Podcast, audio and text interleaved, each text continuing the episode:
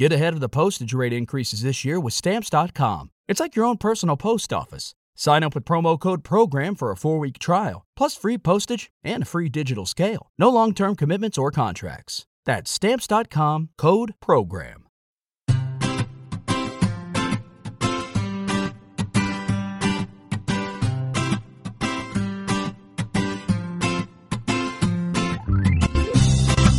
Bienvenidos al capítulo 17 de Perspectiva, un podcast de estrategia empresarial donde analizaremos desde ese punto de vista las decisiones y estrategias de las empresas más punteras, también de aquellas que sin tener esa dimensión nos sorprenden con sus acertadas decisiones.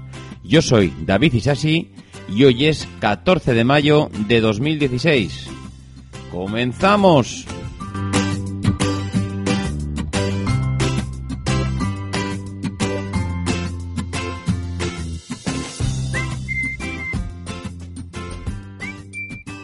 Hola a todos, ya estamos aquí otra semana, ¿eh? ¿Cómo ha ido todo? ¿Todo bien? Pues nada, aquí arrancando una semana más, el capítulo 17, que quién nos lo iba a decir hace unos meses que íbamos a haber grabado ya 17 capítulos de perspectiva. Y por lo que parece, y por vuestras reseñas, y por eh, la respuesta de la gente, yo creo que yo creo que vamos por el buen camino y bueno, si, hay que corregir algo estamos a tiempo, ¿eh? A tiempo de vuestras propuestas. Bueno, esta semana, como podéis ver en el título, la cosa va de refrescos. Empieza ya a, calentar el verano, parece que se nos acaban ya el mal tiempo y parece que lo pide, ¿no? Un buen refresco de Coca-Cola, de la que hablaremos más adelante y, y de la que, bueno, igual tengo que llamar a Coca-Cola, ¿no? Porque al final, oye, esta propaganda, esa publicidad, eh, igual, igual le conseguimos sacar un- unos dineros, ¿no? Igual hay que, esta rentabilidad hay que, hay que empezar a mirarla. Muy bien, pues vamos a arrancar ya con la primera píldora.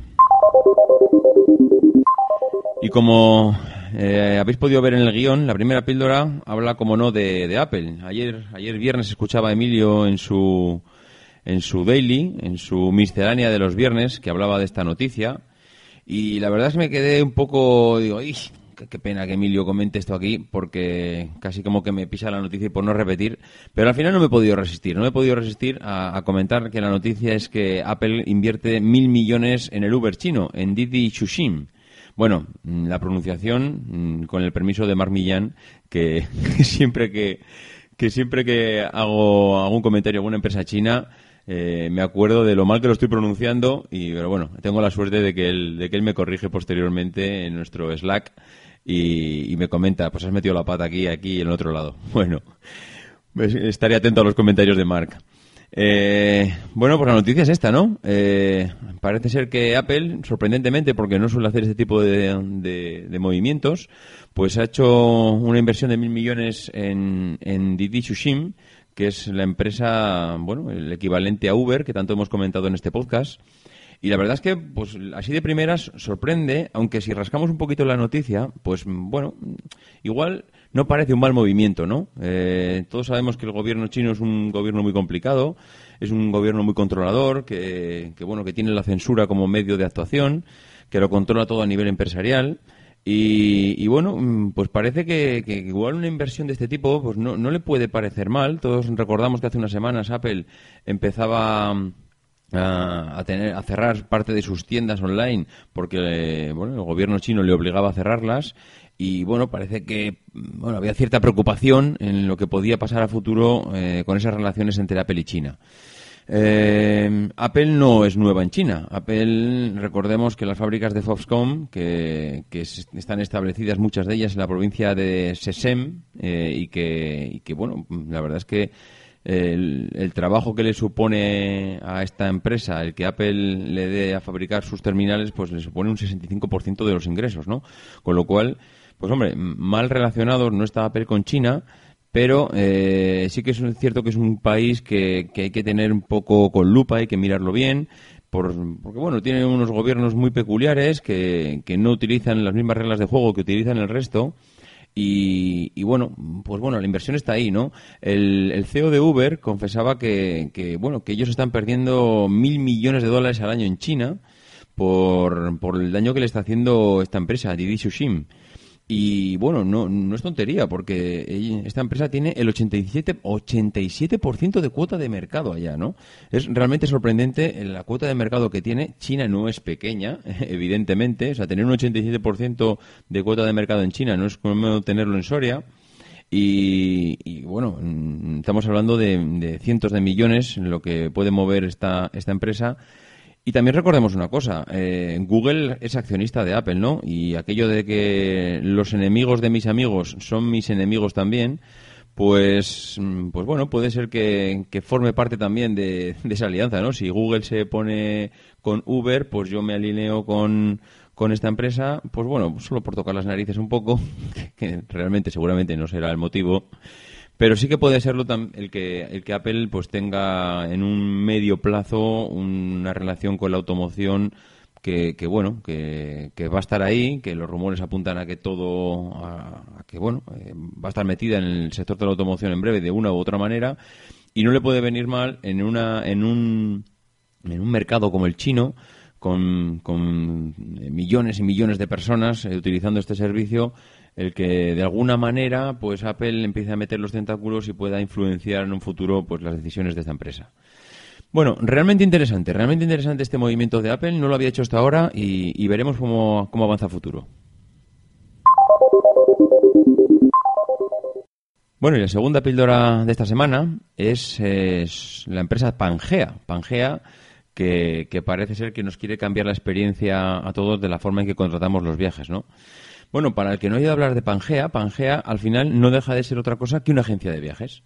Ahora parece ser que las agencias de viajes están cerrando y allí por donde pasamos por una calle vemos una agencia de viajes que, primero eran grandes, luego pasaron a ser medianas y, últimamente son muy pequeñas. Tú entras a una agencia de viajes y prácticamente te estás encontrando con un mostrador y una persona que te está atendiendo.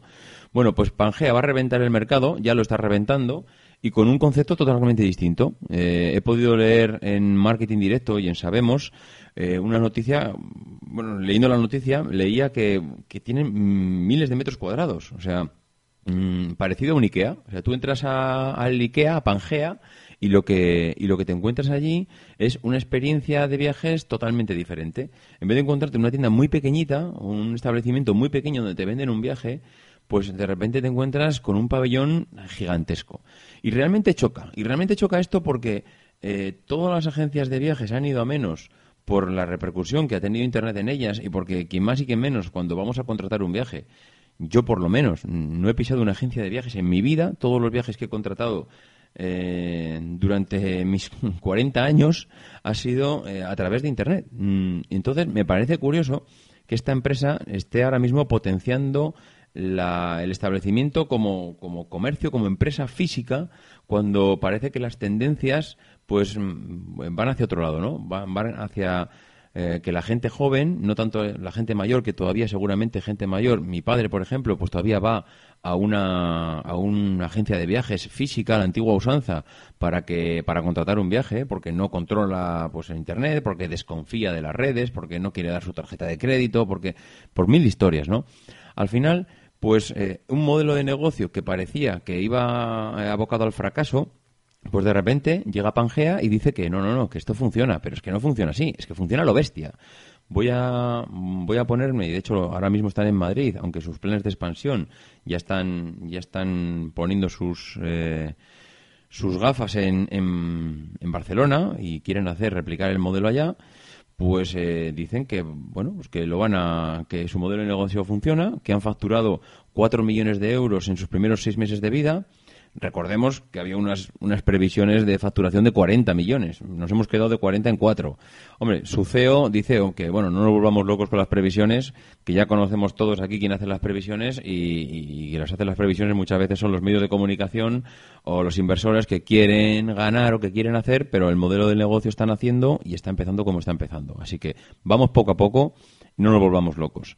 Entonces, eh, lo que estábamos comentando, eh, este negocio acaba de nacer parece que de momento está facturando 4 millones de euros y en marketing directo leíamos que prevé alcanzar el break-even antes del año. El break-even es ese punto que tienen las empresas que cuando nacen empiezan en, empiezan en pérdidas empiezan, pues evidentemente, todos son gastos al principio y no hay ventas hasta que te das a conocer, con lo cual pasas un periodo de tiempo en el que, bueno, estás perdiendo pasta, es así, y llega un momento, llega un punto que la cosa se invierte. Tus ingresos son mayores que tus gastos y, entonces empiezas a ganar dinero. Bueno, pues ese punto de inflexión los, los entendidos en la materia y en temas financieros le llaman break-even. Bueno, pues Pangea parece que eh, va a alcanzar ese punto eh, antes, de, antes del año, ¿no?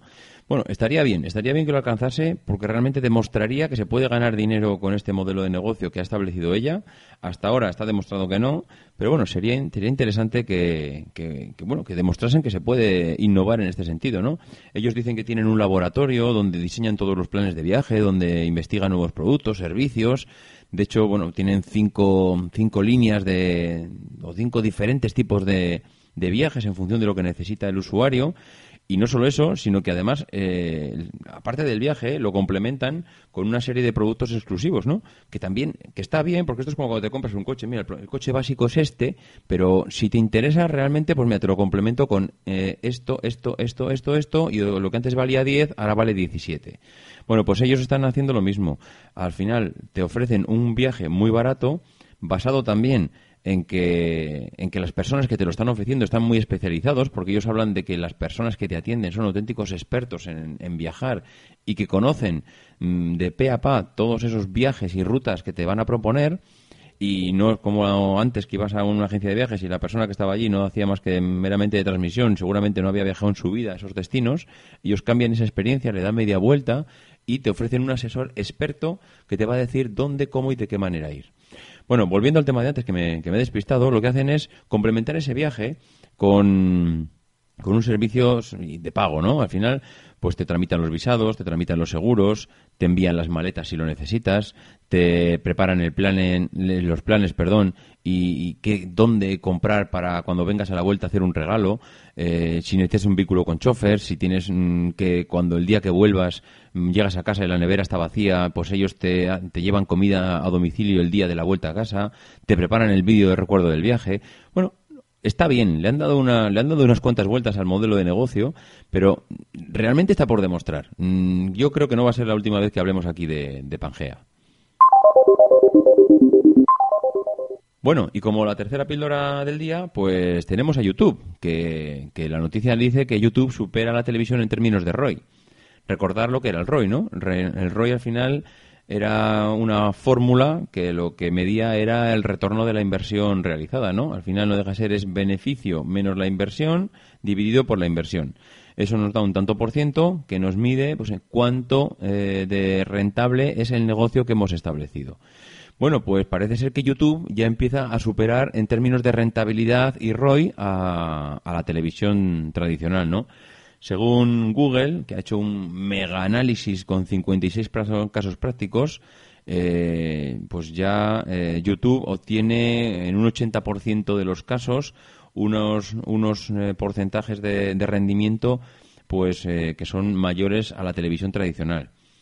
Lo cual pues sigue la tendencia que veníamos viendo durante los últimos eh, los últimos meses, que estamos viendo como todas las empresas están posicionando alrededor del vídeo, aquí nadie quiere perderse su, su parte del pastel, o que cuando esto reviente, o cuando realmente alguien dé con la tecla adecuada, pues que no, no les pilla contrapié y que, bueno, evidentemente que en el vídeo está el futuro, lo tenemos todos claro. Eh, a ver, eh, la inversión publicitaria en televisión ha crecido hasta, hasta rondar, creo, me ha parecido ver la cifra por ahí, 190.000 millones de dólares en el pasado año y que parece ser que esto apunta a que van hacia los 234.000 millones en el 2019 lo cual, mm, evidentemente, la inversión en publicidad en vídeo está ahí y ahora hace falta ver cómo se reparte en el pastel entre todos.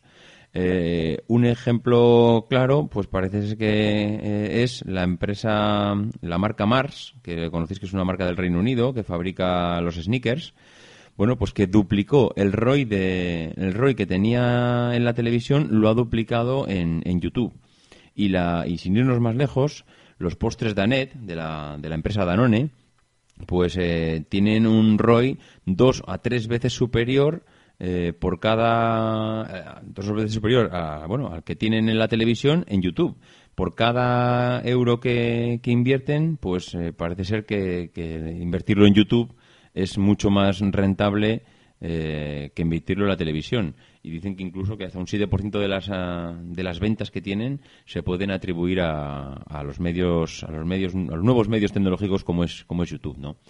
Bueno, curioso, curioso que ver cómo está cambiando la tendencia Curioso como el medio publicitario, que por cierto, veremos eh, cómo se adapta, ¿no? Porque claro, todos tenemos bloqueadores de publicidad en nuestros navegadores móviles y, por otro lado estamos viendo que la publicidad está migrando de la televisión tradicional hacia, hacia las nuevas tecnologías y las nuevas tecnologías lo estamos capando, con lo cual... Bueno, no sé, veremos a ver cómo, cómo avanza todo porque, porque es, un, es un poco incierto eh, todo, este, todo este mundo publicitario. Y nos metemos ya de lleno con el tema de la semana, con la empresa de la semana, que como ya hemos comentado antes, pues es Coca-Cola, ¿no?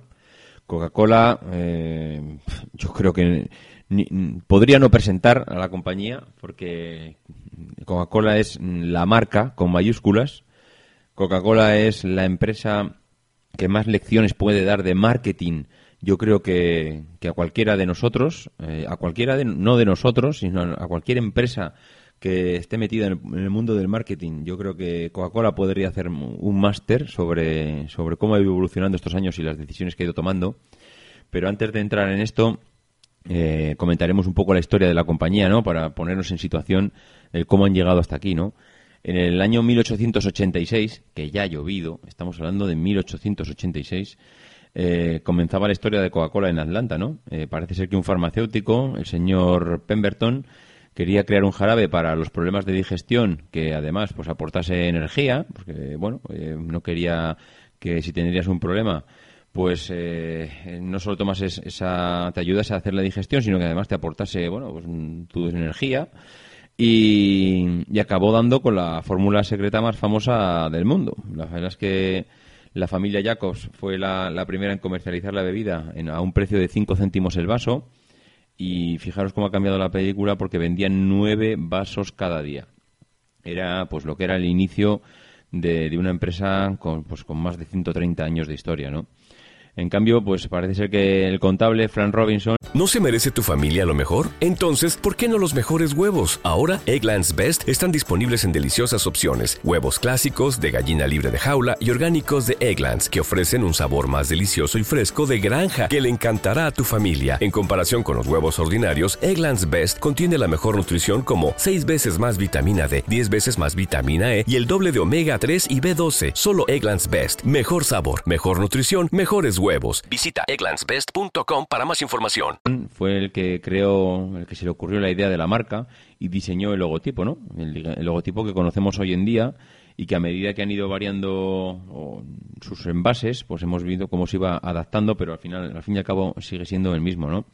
Ya en el, en el 1891 fundan eh, Coca-Cola Company, bueno, pues dos años después registran en la Oficina de, Patentes de los Estados Unidos eh, lo que es la, empresa, la marca, y guardan en un banco de Atlanta la famosa fórmula de Coca-Cola, ¿no? Eh, habían pasado solo 11 años desde la creación de la empresa cuando, cuando bueno, salían, salían de Estados Unidos a, comerse el mundo. Eh, posteriormente, pues llegan a un acuerdo para, para embotellar Coca-Cola en todo territorio estadounidense, marcando las bases de un negocio pues de que iba a ser a futuro pues en todo el mundo, ¿no? Coca-Cola suministraba el concentrado y los embotelladores elaboraban la bebida y la distribuían y la comercializaban.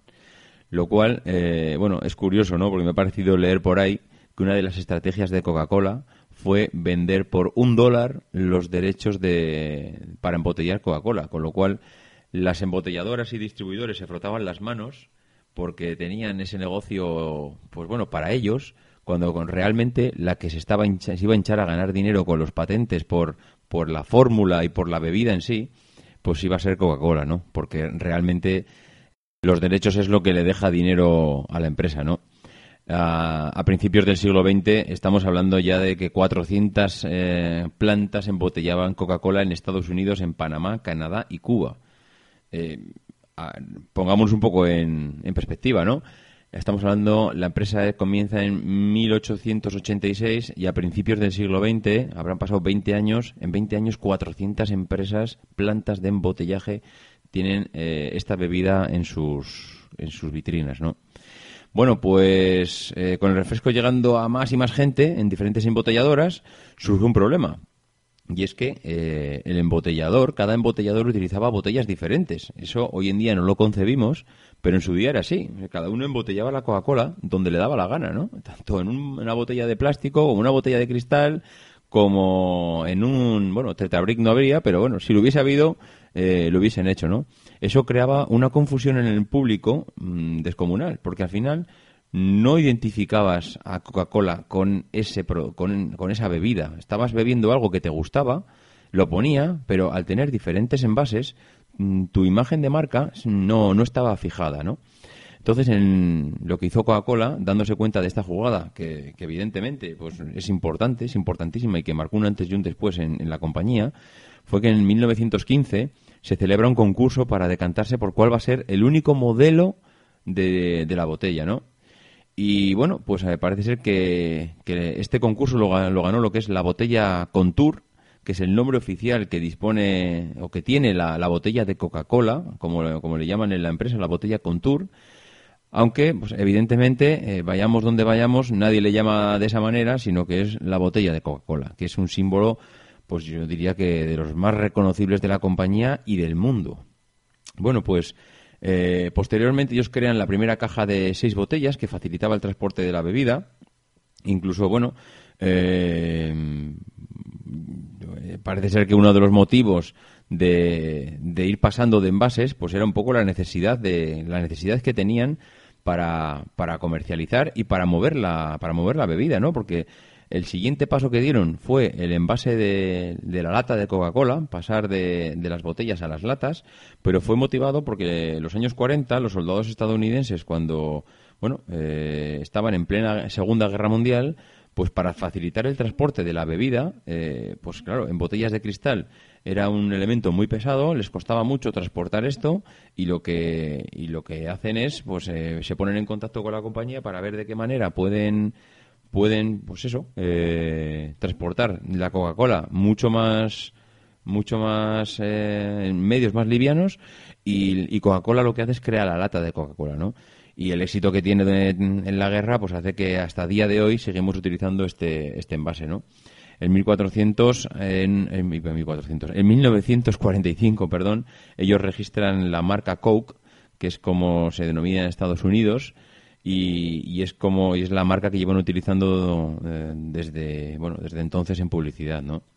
La compañía desde entonces, pues no ha dejado de, crecer, eh, de vender los nueve vasos al día que, fabricaban en Atlanta a, tener hoy en día 24 millones de puntos de venta en 200 países.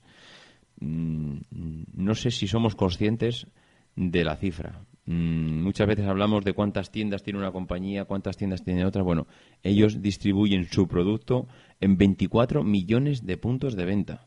Es Mm, extremadamente asombroso cómo un producto puede estar tan mm, expandido por el planeta. No hablo ya por continentes, por el planeta, ¿no?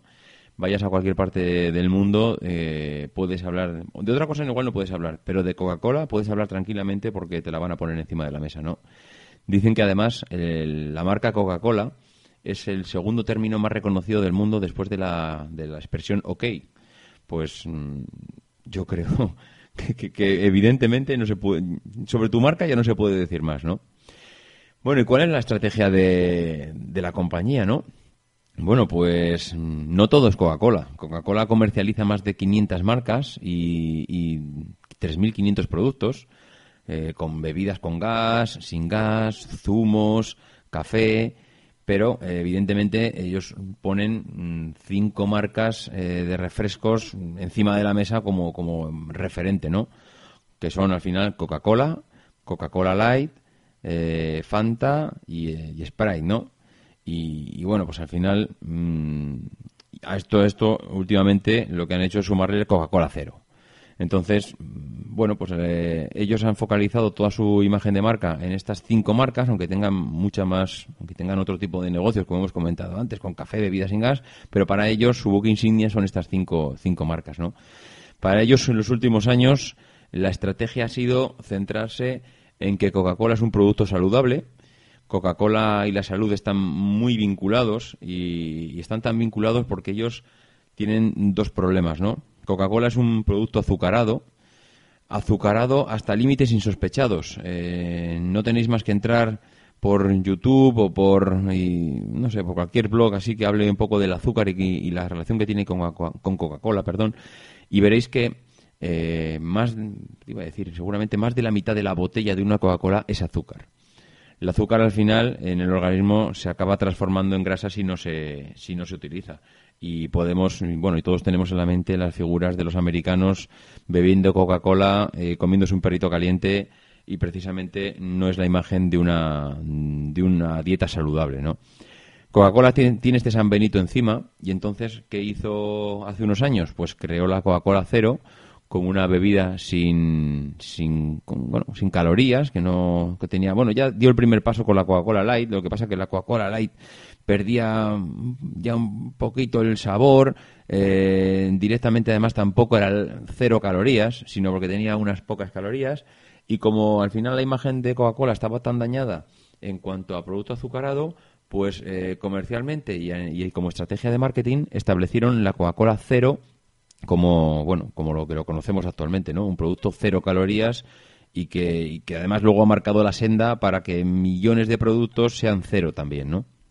Bueno, pues eh, Coca-Cola es el, es el padre o la madre del marketing de marca, ¿no?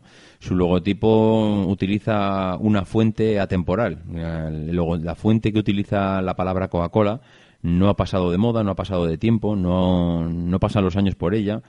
Eh, eh, aquel contable decidió en su día que, el logotipo era, era ese y, y que además iba a ser intocable, ¿no?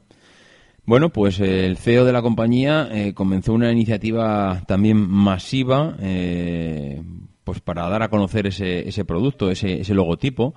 Y de hecho, el 10% de todos los productos entre, mil, eh, entre el 87 y el 20 eran regalados para crear conciencia de marca, ¿no? lo promocionaban también con minoristas, cartelería, calendarios, relojes, bueno, lo que fuese para promocionar la imagen de marca, ¿no? Eh, bueno, fue los pioneros de los que conocemos, de lo que hoy conocemos como merchandising, ¿no?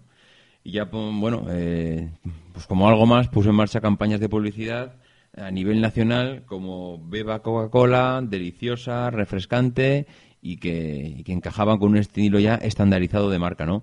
Y ya no hablemos de, de, lo que es la chispa de la vida, que todos recordamos ese, ese anuncio que, iba asociado a, bueno, a, felicidad, alegría, simpatía, pues porque además, porque Coca-Cola necesitaba esto, ¿no?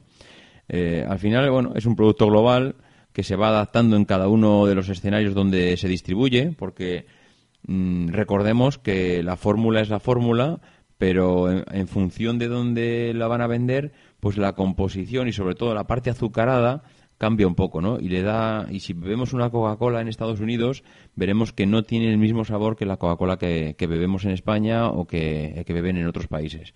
Cuando hablo de no tiene el mismo sabor, para paladares selectos, ¿eh? No, no hablo de que sea totalmente diferente, sino que tiene un toque diferente, pues porque ellos la van adaptando a los gustos de, de cada país, ¿no? Bueno, otro de los éxitos que han tenido es que han adoptado el modelo de franquicia. Ya lo hemos comentado antes, que al final ellos tienen la fórmula, la distribuyen y, bueno, pues lo que hacen es quedarse con los derechos de esa patente, de esa fórmula, de ese líquido y hay otro que la embotella, otro que la distribuye y, al final esto es una cadena, pero el que, el que está ganando más dinero de todos es el que está vendiendo los derechos, ¿no? Y, bueno, pues eh, la última estrategia que ha presentado Coca-Cola en el 2015 es que, bueno, mm, parece ser que le van a dar una vuelta a toda, a toda la imagen de marca, porque hasta ahora estaban operando esas marcas que hemos comentado antes, Coca-Cola Cero, Coca-Cola Light, eh, Coca-Cola, sin más. eh, iban operando y tenían diferentes estrategias de marketing y publicidad mm, de forma totalmente independiente, ¿no? Había diferentes eh, sectores o departamentos en la empresa que se ocupaban de cada una de estas marcas. Bueno, pues el año pasado nos presentaron a Coca-Cola con, como una única marca, ¿no? Eh, la, la, imagen de marca única en todas las variantes de Coca-Cola, ¿no? Eh, el caso más visible de esta estrategia pues es el diseño de, diseño de los envases, ¿no? Porque se van a unificar. Todas las latas y botellas tendrán el mismo estilo, o tienen ya, porque esto ya lo tienen, el mismo estilo, bajada, basada en la icónica marca de, Coca-Cola. Y entonces, bueno, ¿cómo vamos a diferenciar los productos si tienen la misma imagen? Bueno, pues no, tranquilos, que cada variante va a tener un color característico, eh, incluirán pues una descripción que, que deja claro pues, eh, de la variante que se trata, pero si ahora ponemos encima de la mesa mm, cuatro latas de Coca-Cola, Coca-Cola normal, la light, la cero, eh, veremos que, la imagen de las latas ahora es la misma. Han, unificado, creían que iban a ganar más con una imagen de marca única, pues porque de hecho al final es lo que comentábamos antes, ¿no? Ellos potencian mucho ese marketing de marca, marca propia, lo llevan potenciando durante 100 años y lo que se han dado cuenta es que separando las marcas mm, iban a perder parte de esa, de esa imagen que, bueno, que tanto les caracteriza, ¿no? En cuanto a resultados económicos, bueno, pues los resultados económicos de Coca-Cola, pues podríamos pensar que, que, bueno, pues como todos esos productos, que llega un momento en que ya no puedes ir a más sitios con ellos, pues se estabilizan, se mantienen ahí y, bueno, y ya, pues bueno, los accionistas se conforman con, con, ganar la pasta que ganan y ya está, ¿no? Pues bueno, pues esto evidentemente no es así, porque aquí todos los accionistas, toda la compañía quieren ganar cada vez más, eh, aunque haya que llevar el producto a Marte, pero hay que ganar más que el año anterior. Pero Coca-Cola eh, es normal que se haya metido también en el año pasado en, una, en un cambio de estrategia, porque lleva cuatro años de descenso de las ventas. Lo mismo que hemos escuchado de Apple, de que no puede vender más iPhones porque ya no llega a más países del mundo, pues lo mismo le ha pasado a Coca-Cola. Coca-Cola, evidentemente, ya estaba en todos estos países, llega un momento en que ya no puedes ir a más y lo único que puedes hacer, o, compras otro tipo de productos, pues para ser una empresa más grande, que Coca-Cola ya lo ha hecho, o directamente, pues intentas rascarle al mercado eh, pues donde puedes. Y lo único que puede rascar ya Coca-Cola es enfatizar su imagen, asociarla al deporte como hace y, bueno, pues ya vemos que patrocina múltiples eventos deportivos como imagen, como si fuese una, una, empresa de, bueno, de un producto que sirve para, para recuperarte después del deporte. De hecho, bueno, el azúcar no viene nada mal una vez que has hecho deporte, pues para volver a recuperar esos niveles. Pero al final Coca-Cola eh, está en unos límites que es difícil ya que pueda, que pueda crecer, ¿no? Y de hecho, lo que comentaba antes, en los últimos cuatro años, si vemos la cuenta de resultados de Coca-Cola, lo único que ha hecho es eh, descender en ingresos y aumentar, bueno, no ha aumentado los gastos porque prácticamente se ha quedado igual, pero si desciendes los ingresos año tras año, tienes que descender los gastos si quieres mantener el margen y ellos prácticamente pues no han descendido nada. Igual eh, estamos hablando de mil millones de, dólares de descenso cuando las, las, ventas y los ingresos pues les han descendido cuatro mil millones en los, en los últimos cuatro años. Por lo tanto, pues no es de extrañar que estén inmersos en, en un cambio en un cambio de estrategia pues para no tanto duplicar ventas porque no lo van a duplicar sino por lo menos para devolver a los accionistas esa confianza de que tranquilos podéis seguir invirtiendo en Coca-Cola porque no estamos en caída libre ni mucho menos, simplemente pues porque nos bueno, el mercado oscila y en esas pequeñas oscilaciones pues mm, en unos años estamos bajando, en otros años estamos subiendo, pero lo que no puede hacer ya Coca-Cola es eh, llegar a más sitios de, de donde está porque evidentemente eh, el mundo ya se le está empezando a quedar pequeño, ¿no? Bueno, pues esto ha sido todo por hoy. Eh, una semana más, hemos llegado al fin del capítulo. Esto ha sido todo y bueno, despedirme, despedirme como todas las semanas agradeciendo a las personas que habéis hecho las reseñas en iTunes. Eh, decir que hemos llegado ya a las 100 reseñas, increíble. Yo la verdad es que no pensaba que, íbamos a, llegar a estas cifras. Y, bueno, muy agradecido por todo. Gracias a Noelia Sánchez, a Gabriel Cortés, Tetrancos, Cuatro Manos, Lord Ico, Miguel Díaz Rubio, Tony Cadena y Robert View. Eh, muchísimas gracias y, nada, eh, espero con vuestras consultas, vuestras dudas, vuestros comentarios. Ya sabéis cuál es mi dirección de correo, davidisasi.mac.com o en Twitter a arroba maxatiné. Nos escuchamos la semana que viene y, como siempre digo, no dejes de intentar ser uno de esos locos que hacen lo imposible por cambiar el mundo. Because the people who are crazy enough to think they can change the world are the ones who do.